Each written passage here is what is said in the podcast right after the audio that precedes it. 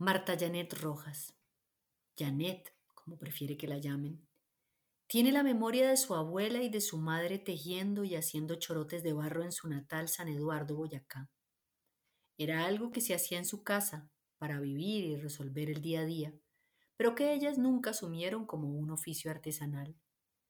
Verlas hacer le enseñó a trabajar, y sí que le sirvió, pues la vida para ella empezó temprano, yéndose de casa a los diez y trasegando de ciudad en ciudad, Tunja, Medellín, Bucaramanga, Cesar, en busca de trabajo.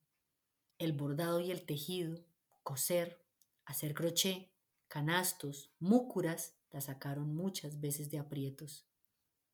Terminó en Casanare porque con quienes vivió en Aguachica Cesar se iban a ir a los llanos en busca de trabajo y fortuna. Les pidió que la llevaran y allá llegó a un cultivo de algodón en el cual no solo logró su sustento, sino que conoció al padre de sus cuatro hijos.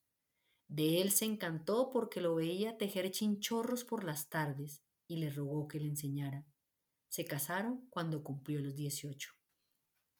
La vida nunca fue sencilla para ella. Hacía de todo, tortugas para trancar puertas, cosía a máquina haciendo ropa, fabricaba bolsos, tejía, lo que fuera necesario para sobrevivir y sostener a su familia. Hasta que las cosas se pusieron complicadas.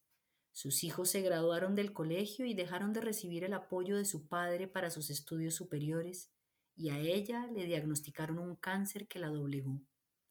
Hoy cuenta esta historia con la fuerza de quien sobrevivió, pero recuerda que fueron tiempos durísimos y muy dolorosos, en donde, en todo caso, la certeza de tener que sacar a sus hijos adelante le dio la fuerza que no sabía que tenía. Suspira al contar que cuando estuvo en sus peores momentos de salud, sus hijos le alcanzaban el material al chinchorro para trabajar acostada. Basta decir que el papel maché le salvó la vida. Cuando ya la habían desahuciado, en medio del miedo y para matar el tiempo en donde no quería pensar en la muerte, se puso a partir cubetas de huevos ensopadas y a licuarlas. Quería intentar hacer las tortugas que tantas veces había hecho con piedras.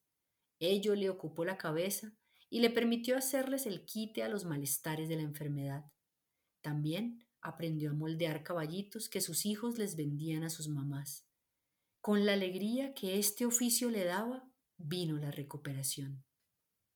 Pronto llegarían las capacitaciones para perfeccionar la técnica y la participación en ferias artesanales a nombre de una fundación a la que pertenecía, con animalitos como vacas, caballos, el chigüiro llanero y el búfalo, este último reconocido por el transporte de palma, una de las economías del departamento. También vendría la separación de este grupo de artesanas y el emprendimiento con todo un nuevo zoológico, un toro, un rinoceronte, gallinas chirosas, el venadito de las sabanas llaneras, y la necesidad de ponerle nombre a su negocio. Se decidió por Kirigami, una fusión de dos siglas japonesas que significan cortar y pegar, pero que también tiene un recuerdo lindo detrás suyo. Cuenta Janet que ella escribía Camino con K y que la primera letra que recuerda haber hecho en barro fue justamente una K. Esa letra equivocada, pero con un sentido tan claro de vida, le mostró el camino que seguiría. Uno que ha llevado a Kirigami hasta más allá del mar, a Milán, y que ha hecho de este proyecto un refugio para otras mujeres que creían que lo habían perdido todo, y al revés, allí se encontraron.